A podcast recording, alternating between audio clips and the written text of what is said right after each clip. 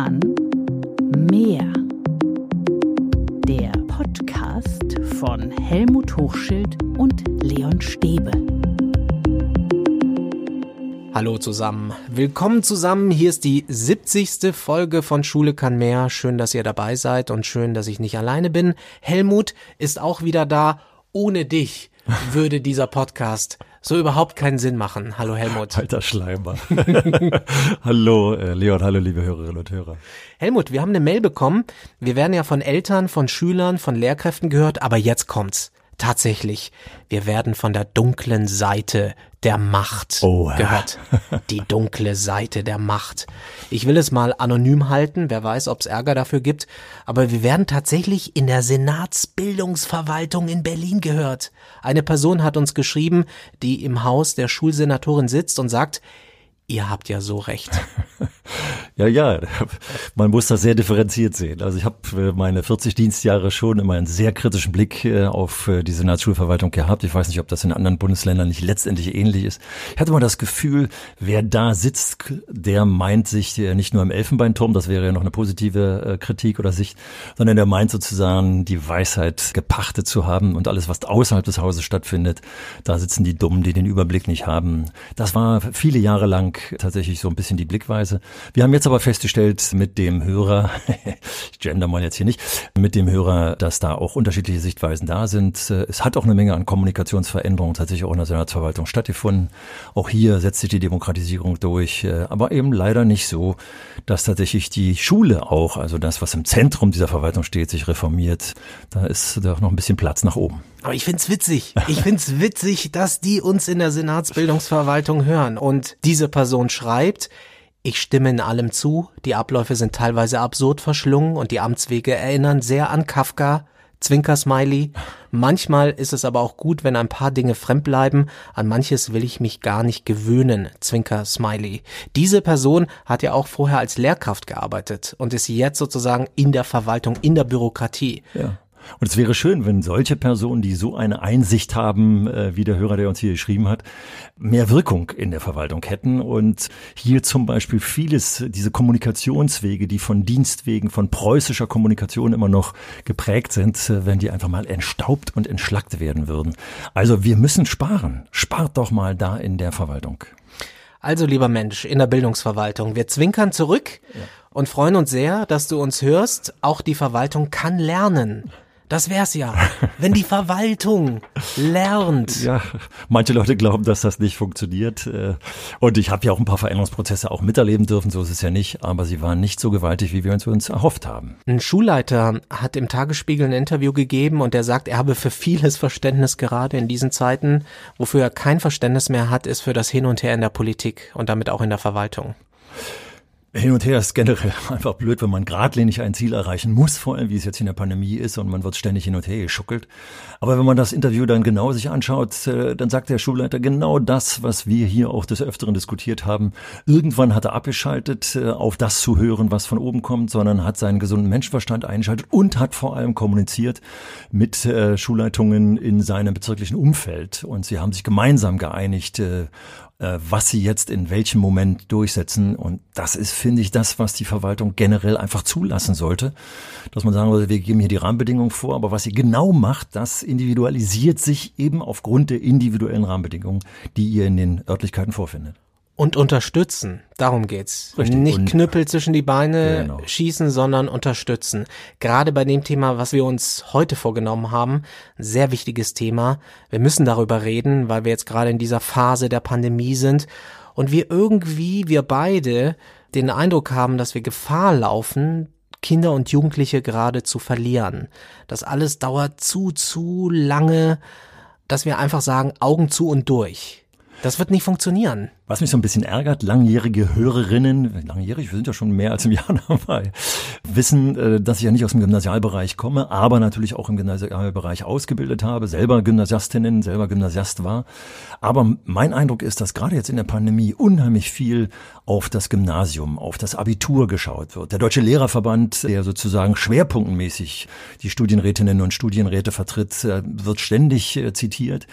Aber da, wo eigentlich auch die sozialen Verwerfungen in den Schulen stattfinden. Da wird zwar manchmal draufgeschaut und manchmal auch drüber geredet, aber da wird unheimlich wenig gehandelt. Und da sollten wir heute mal genauer drauf schauen. Wie und wo fällt es dir auf, dass gerade junge Leute auf der Strecke bleiben?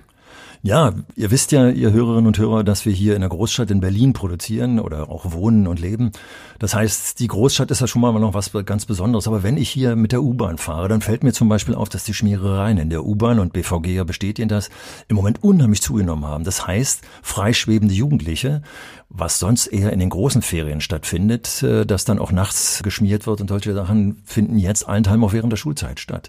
Auf den U-Bahnhöfen sehe ich Treffs von Jugendlichen zu allen Tageszeiten. Also während der normalen Schulzeit eben stehen da plötzlich Jugendliche, die dann dann normalerweise da nicht stehen.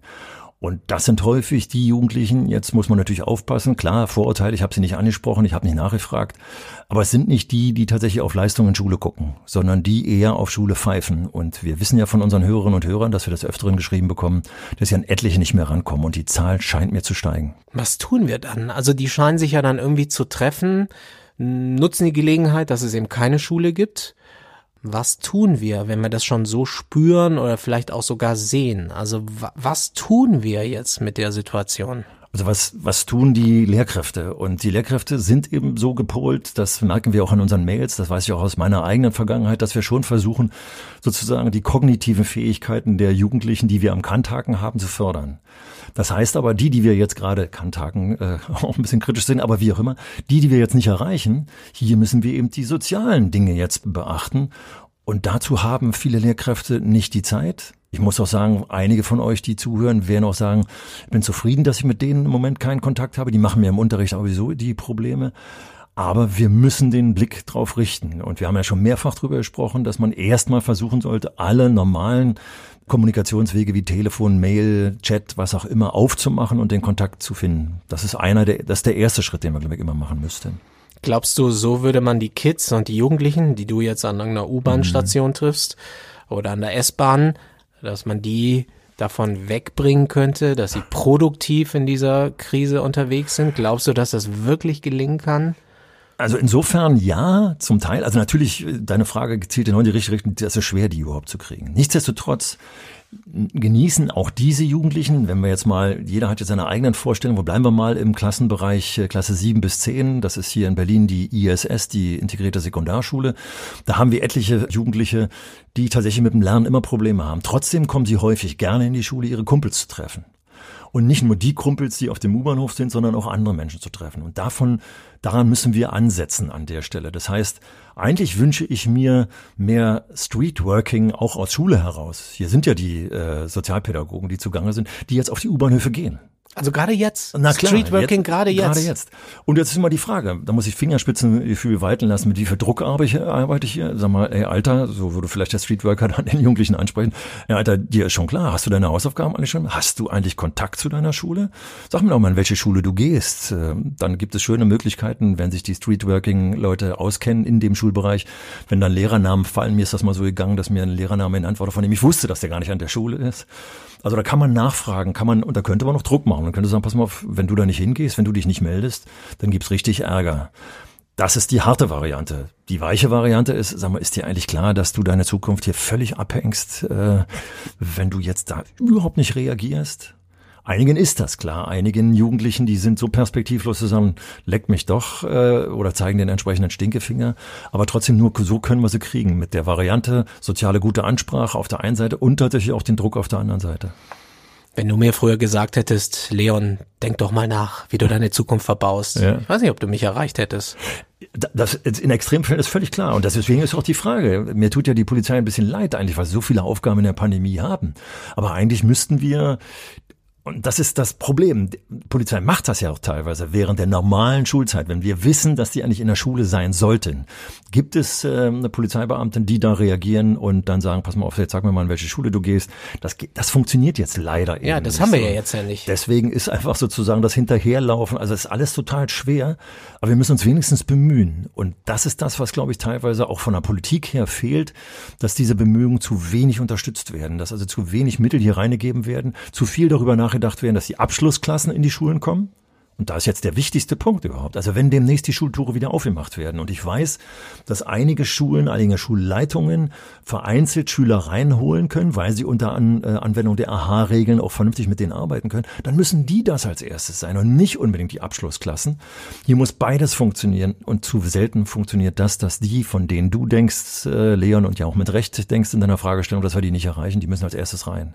Und dann können wir sie auch wieder mit den Waffen, die uns da zur Verfügung gestellt werden, also Schulversäumnisanzeige, Polizei nach, nach Hause schicken. Alles im Notfall. Aber wir reden ja teilweise von Extremfällen. Ja, das klingt jetzt so extrem. Also mir hat eine Mutter erzählt, sie kriegt die zwei Kinder, die sie betreut, zum Homeschooling nur motiviert, wenn beide, also sind zwei Freunde, sich auf dem Bolzplatz irgendwie dann mal eine Zeit lang austoben. Und das ist so bitter, weil man merkt, da ist so viel Energie in den Kids gerade drin, was nicht rauskommt, ja, was nicht ja. rauskommt. Und dann ist es schwierig, sie an den Schreibtisch zu bringen. Mm, das ist jetzt also, wenn du jetzt von der Mutter sprichst, sind wir ja eher wieder bei Kindern. Übrigens, das gilt natürlich, was wir vorher gesagt haben, auch abgehängte Kinder, die vielleicht sogar zu Hause in ihrer Ecke schmoren und sich nicht aus ihrem Zimmer raustrauen, weil die Eltern sich wieder mal streiten oder weil der Vater wieder besoffen ist oder die Mutter und äh, eventuell Prügel androht.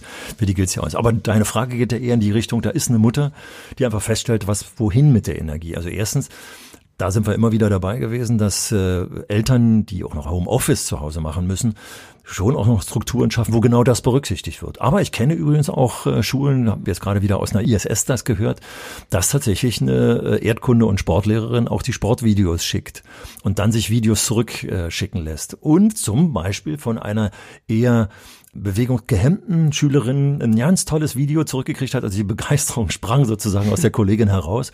Es geht eben auch. Also auch da kann man, kann man was schaffen. Und die Kollegin übrigens, das war eine problematische Schule, äh, in einem problematischen Bereich.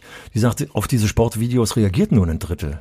Aber es waren witzigerweise nicht unbedingt die, von denen sie es erwartet hat, sondern da ist auch das eine oder andere, ich sag's mal jetzt Großmaul dabei gewesen, dass sie eigentlich auf dem U-Bahnhof erwartet hätte. Also auch diese Dinge gehen nicht unbedingt ins Leere. Mit der richtigen Ansprache offenbar. Ja. Mit der richtigen Ansprache und wenn, wenn der Funke dann überspringt, dann könnte es klappen. Und mit dem, was in deiner Frage drin war, was brauchen die jetzt eigentlich, um ihre Energie nicht in kriminelle Geschichten oder Provokationen in der U-Bahn umzusetzen, sondern in kreative Geschichten oder vielleicht sogar in Bewegung umzusetzen?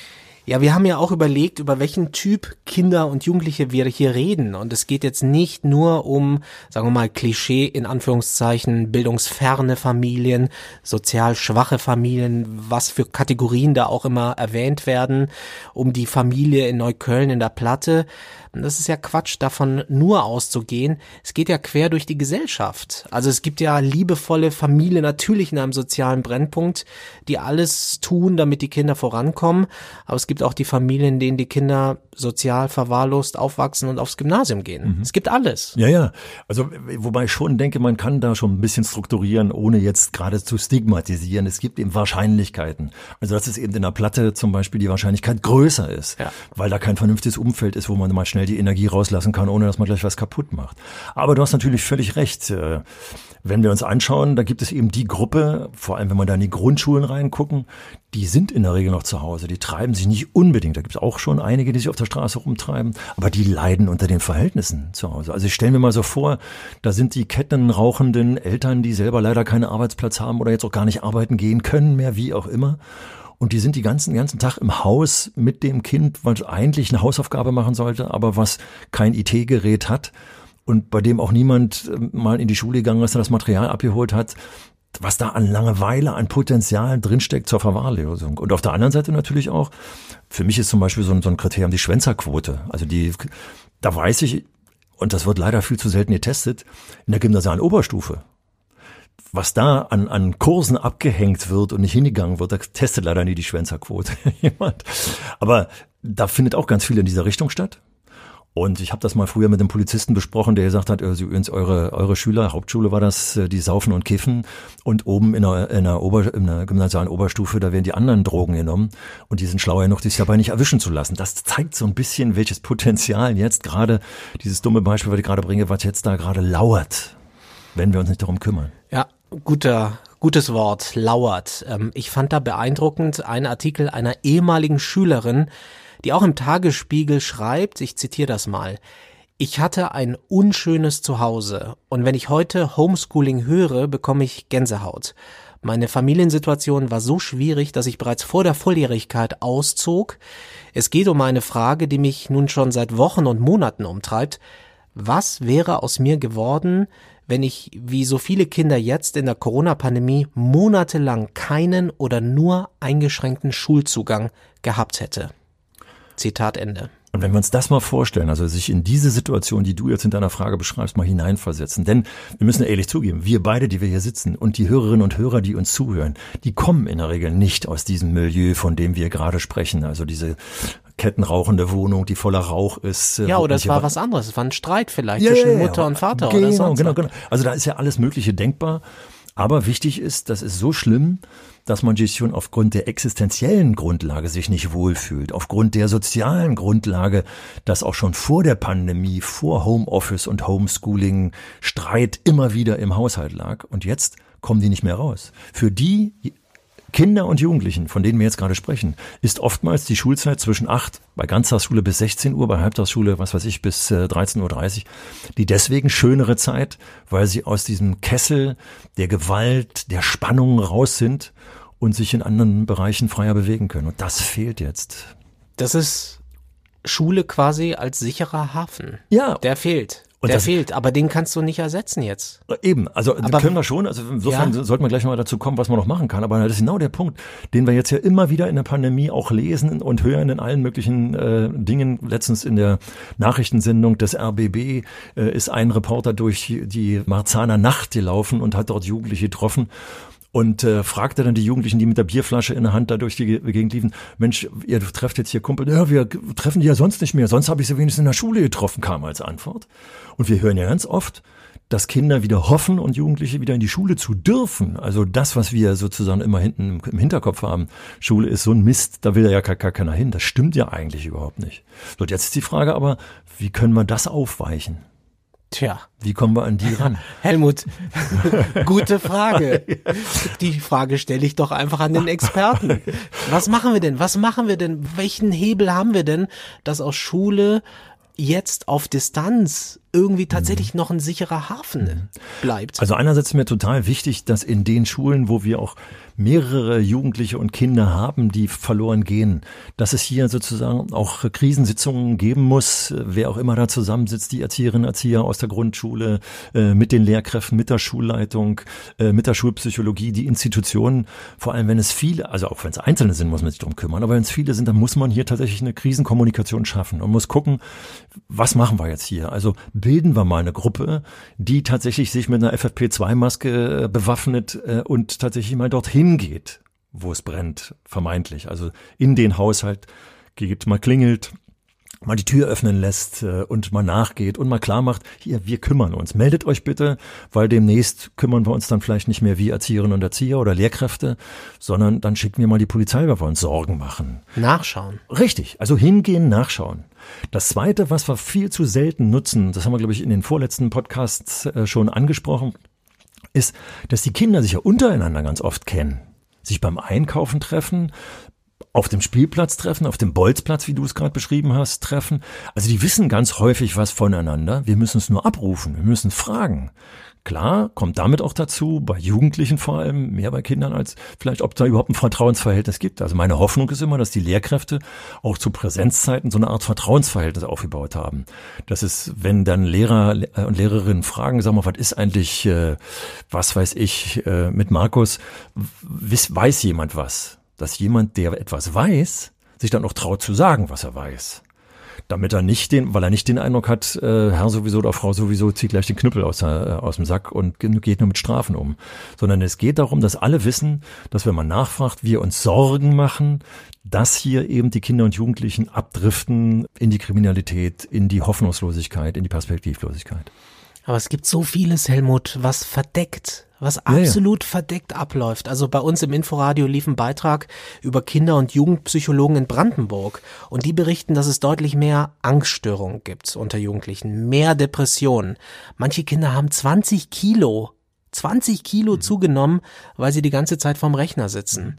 Da wird ja von Kindern gesprochen, an denen man ja dran ist. Also das ist nicht die Dunkelziffer, die wir ja auch immer jetzt hier besprechen, sondern ist man dran. Und Aber wer weiß, wie viel es noch gibt, ja, ja, von denen wir gar nicht wissen, was da im Kopf los ist. mir ist nur wichtig, dass wir auch die, mit denen wir Kontakt haben, darüber nachdenken. Also bitte nicht einfach nur die Arbeitsblätter austeilen oder das äh, Gedicht von Goethe äh, auswendig lernen, sondern dass man mal über Ängste auch was schreiben kann oder über Ängste eine kleine Audiodatei äh, erstellen kann, die nur die Lehrkraft, wenn er Vertrauen ist, oder eine Mitschülerin, ein Mitschüler äh, zum Beispiel hören, dass man sich austauscht, auch über diese Ängste. Die müssen jetzt im Mittelpunkt stehen, genauso wie die Spannungen im Mittelpunkt auch des Unterrichts stehen müssen, weil nur wenn wir drüber reden, kommen wir irgendwie ran an die Geschichte.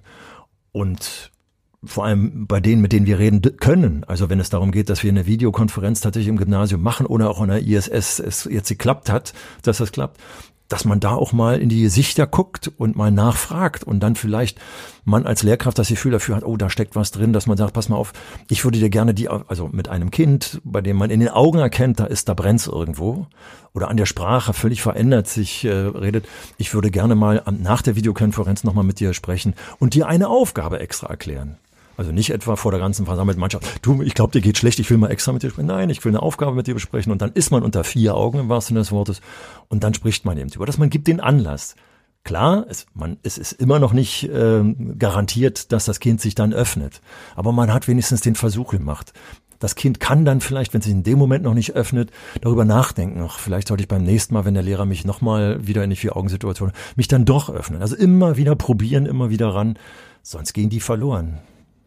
Das erfordert natürlich eine große Aufmerksamkeit. Ja. Wenn ich mir vorstelle, ich bin junger Lehrer, ich schaffe es jetzt gerade vielleicht so mein mein ähm, Distanz-Learning irgendwie aufzubauen, meine ersten Videokonferenzen aufzubauen. Mhm. Ich bin froh, wenn ich da Inhalte rüberbringe. Mhm. Ich weiß, das ist jetzt nicht das ja, Thema heute, aber ja, ich bin mit so viel beschäftigt und du sagst, guckt den Kindern, den Jugendlichen in die Augen. Ja.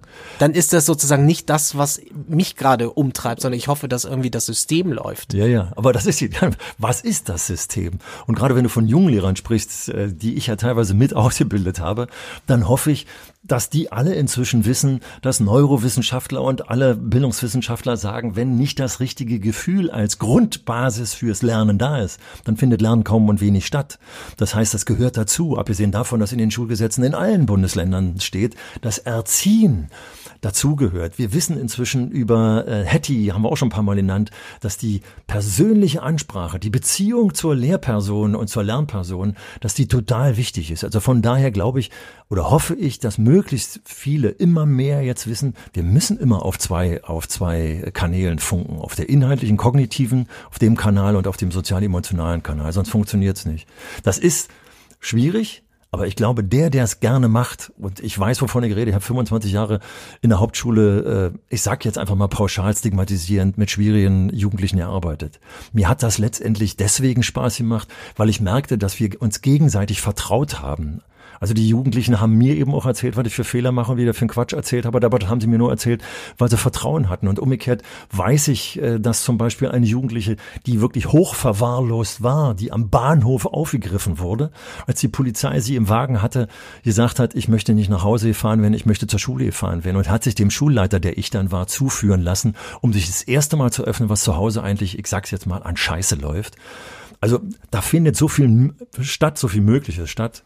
Und da hoffen wir jetzt auch so ein bisschen, nachdem wir so viel über Kognitiv und Aufgaben und Stoff schaffen und so gesprochen haben, dass da der Blick wieder geöffnet wird und wir diese Verantwortung gegenseitig übernehmen. Kann es helfen, dass Schülerinnen und Schüler vielleicht, dass sie sich selber helfen, dass sie sich selber anbieten als Lotsen, Klassensprecherinnen und Klassensprecher, die da mit ein Auge drauf werfen? Ähm, quasi Vertrauenspersonen in der eigenen Klasse oder so. Also dass man das sozusagen gleich initiiert, dieses, diesen so eine, so eine Art präventiven Krisenmechanismus. Also witzig, dass du das jetzt sagst, weil ja, das hört sich ja sowas von professionell an. Von idealistisch an. Das gibt's doch gar nicht. Du bist ja du. Nein, doch, tolle Schulen machen das genauso, wie du es beschrieben hast. Also die Konfliktlotsen oder wie sich die Gruppen äh, eben anhören. Da bieten sich Jugendliche äh, an. Auch es gibt auch in den Grundschulen teilweise schon äh, Konflikte. Und da, wo das gut gut läuft, da ist das genau der Punkt. Und das müssen wir nutzen. Und das ist das, was ich gespürt habe, als das in meiner alten Schule aufkam äh, mit den Konfliktlotsen, dass wir Lehrer das viel zu selten im Blick hatten. Wir dachten immer, wir müssen alles alleine machen statt zu sagen, hey, die Kinder sind manchmal viel verantwortungsvoller. Ich weiß noch wie heute, wie wir Lehrer in einen Bus einstiegen und der Busfahrer fragte, sagt ihr alle da? Und dann fingen wir langsam an zu zählen. Und dann sagte der Busfahrer, ja, wenn ich hier eure Hauptschüler fahre, die passen immer aufeinander auf. Das ist eine Geschichte von vor 35 Jahren. Aber das war's. Die Schüler sind da teilweise viel enger dran als wir. Also nutzen wir diese Kompetenz, weil sie ja letztendlich auch eine Kompetenzerweiterung fürs Leben ist. Mhm. Es gibt dieses Angebot krisenchat.de. Ich habe es jetzt selber noch nicht genutzt oder noch nicht gesehen, wo Kinder und Jugendliche niedrigschwellig einfach eine Chatnachricht schreiben können und junge Leute mit psychologischem und pädagogischem Hintergrund dann helfen, dann antworten. Es gibt da die Kritik, ja, da sind jetzt keine Profis, keine Psychotherapeuten oder so, aber vom Prinzip her finde ich es toll, dass es da ein Angebot gibt, wenn ich unter der Bettdecke liege. Ja. Und genau es ist einfach ich sehe kein Licht mehr. Ja dass ich dann irgendwie eine Nummer habe, wo ich einfach mal hinchatten kann und es antwortet mir schon mal jemand. Und zwar übrigens chatten, eben das, was Jugendliche und Kinder ja, genau. sowieso machen. Das ist das eine. Es war ein anderes Stichwort, was uns äh, eine Hörerin geschrieben hat, äh, Corona School. Ich habe das selber auch nicht gefunden, aber die Idee, die dahinter steckte, fand ich total klasse. Und zwar die, die Idee, die die Hörerin damit vermittelte, war, dass aus den Universitäten heraus die Studenten hier sich anbieten, sozusagen als Lernpartner für die äh, Kinder und Jugendlichen, die zu Hause Schwierigkeiten haben zu lernen, zur Verfügung zu stehen stehen. Und es gibt ja, denke ich auch, das wissen wir auch von einigen Mails, ja auch Hörerinnen und Hörer, die zum Beispiel in Fachschulen für Sozialarbeit sind oder so. Und das heißt, wir haben hier vorhin einen Topf aufgemacht, wo tatsächlich praktisch gearbeitet werden kann. Also wo zum Beispiel Sozialarbeit in Schulen unterstützt werden könnte. Also wenn ich jetzt gerade in einer Phase bin, wo ich ein Praktikum suche, wo ich dann sage, Mensch, ich gehe mal hier an eine Schule ran, vielleicht auch ein ganzes Seminar, was an eine Schule rangeht, in einem schwierigen Bereich, wo etliche Jugendliche auf den U-Bahnhöfen rumstehen und sagen, wir würden euch mal als Praktikum Praktikum unterstützen. Äh, wir, Lehr ihr Lehrkräfte, wir wollen manchmal unterstützen, indem wir hier uns anbieten, mal so ein bisschen Streetworking zu machen. Wollt ihr uns mal in eine Arbeitsgruppe reinholen, wo ihr uns äh, Fälle nennt, um die wir uns versuchen zu kümmern, um einfach mal praktische Arbeit äh, äh machen zu dürfen? Also hier gibt so viele Verknüpfungsmöglichkeiten, die gerade sehr stark reduziert sind auf der einen Seite wegen der Pandemie und der, der äh, entsprechenden Regeln. Aber wenn wir Einzelkontakte aufnehmen mit entsprechender Maske, Abstand und so Geschichten, ist das immer auch möglich. Da sind wir dann doch wieder bei der Verwaltung. Denn die muss das natürlich sehen. Also Deutschland hat natürlich eine super Verwaltung und die sorgt dafür, dass die Dinge funktionieren. Höre ich in, da Ironie raus? In guten Zeiten. Nein, ich meine das ganz ernst. Ich glaube, Deutschland hat, hat wirklich viel erreicht, auch dank der zuverlässigen Verwaltung. Aber wir haben ja jetzt eine ganz andere Situation. Jetzt, wir müssen alle umdenken. Ja. Und deswegen muss die Verwaltung auch nochmal umdenken. Und ich, das klingt jetzt sehr abstrakt, aber sehr konkret. All das, was wir jetzt besprochen haben, müssten die doch einfach befördern, befeuern, unterstützen. Es muss überall Angebote geben, wo genau das das Ziel ist, dass wir niemanden zurücklassen. Richtig. Niemanden zurücklassen. Aber den Wumms, den sehe ich auch nicht. Ja, weil wir noch viel zu viel auf die Formalitäten achten, ja. also auf den formalen Abschluss. Dass nach der Pandemie die ausbildenden Betriebe plötzlich einen riesigen Nachholbedarf haben und vielleicht, weil es kaum noch äh, Fachkräfte gibt, gar nicht mehr so unbedingt auf die Noten und die Abschlüsse schauen, sondern auf andere Dinge dann schauen. Also hier Nachholbedarf haben, das wird gar nicht unbedingt gesehen, sondern also der, die individuelle Kommunikation zwischen dem Schulumfeld und der Schule zum Beispiel.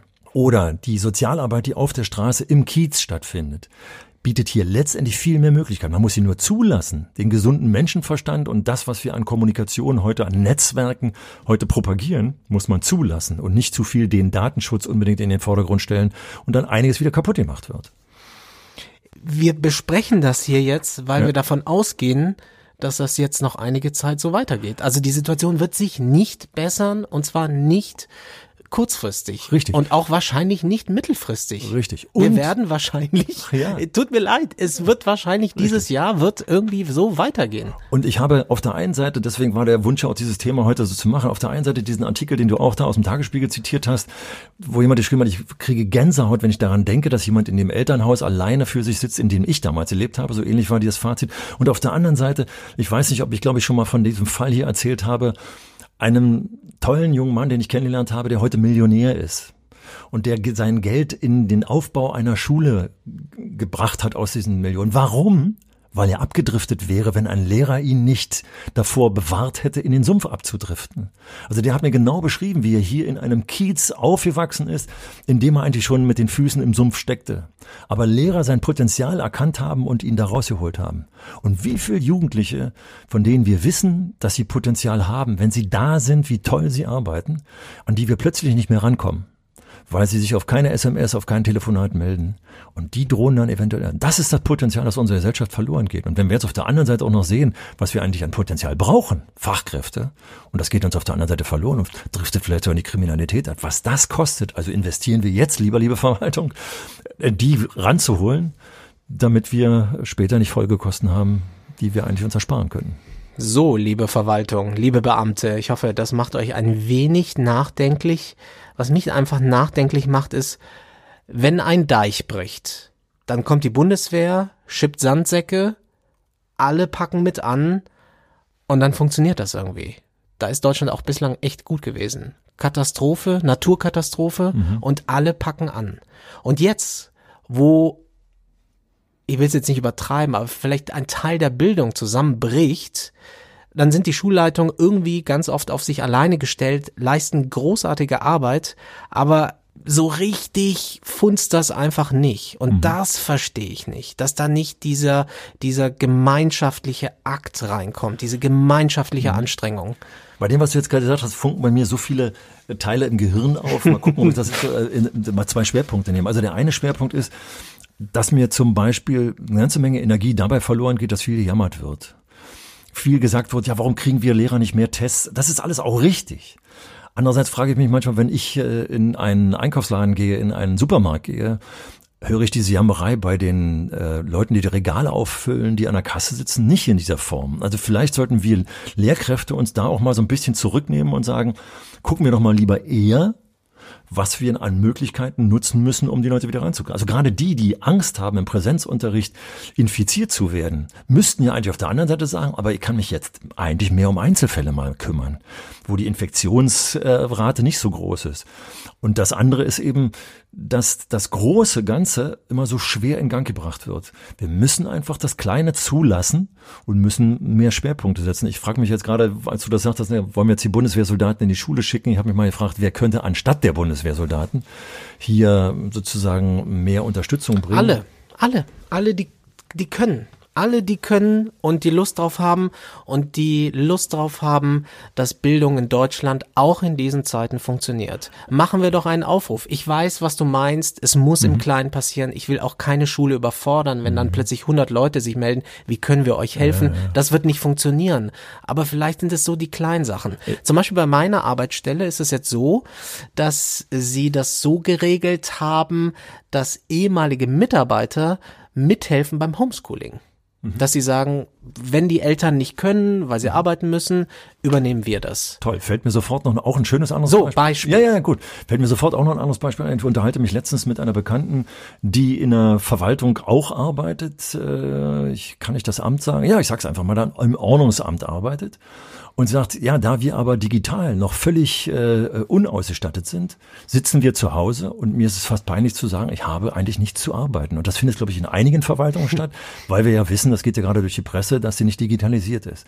Und jetzt einen solchen Aufruf starten, wir können zwar unsere Akten nicht äh, hier bearbeiten, aber äh, oder mit nach Hause nehmen, gibt es eine andere Möglichkeit. Also zum Beispiel sich einer Schule anzubieten, da sind ja etliche Eltern drunter, die dann per Telefon die Kontakte versuchen zu den Abgehängten aufzunehmen äh, mit den Lehrern in Kontakt zu treten und zu sagen, wie können wir euch unterstützen? Also sozusagen Arbeit umschichten. Genau. Da, wo Arbeit gerade nicht möglich ist, oder der ganze Kulturbetrieb, der, der lahm liegt.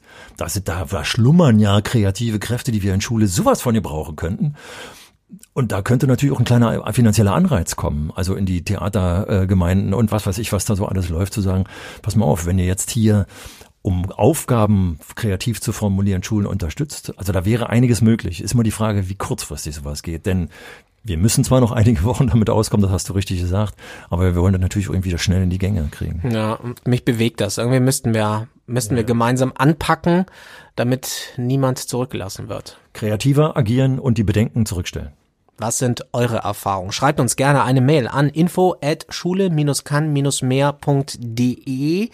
Abonniert diesen Podcast-Kanal bei Apple, bei Spotify oder über den Podcatcher eurer Wahl. Wir hören uns dann wieder in zwei Wochen. Und zwar ist das dann der 23. Februar. Und ich hoffe, dass es dann wenigstens wieder irgendeine Perspektive gibt, Helmut. Ja, in vielen Bundesländern wurde ja der 14. Februar als Wiedereinstieg äh, in irgendwelche Art des Unterrichtes, äh, des Präsenzunterrichtes gehen. Und mein Plädoyer aus der heutigen Folge wäre, holt die rein, die es besonders brauchen. In diesem Sinne, tschüss und bis zum nächsten Mal. Tschüss auch von mir. Tschüss, bis dahin. Schule kann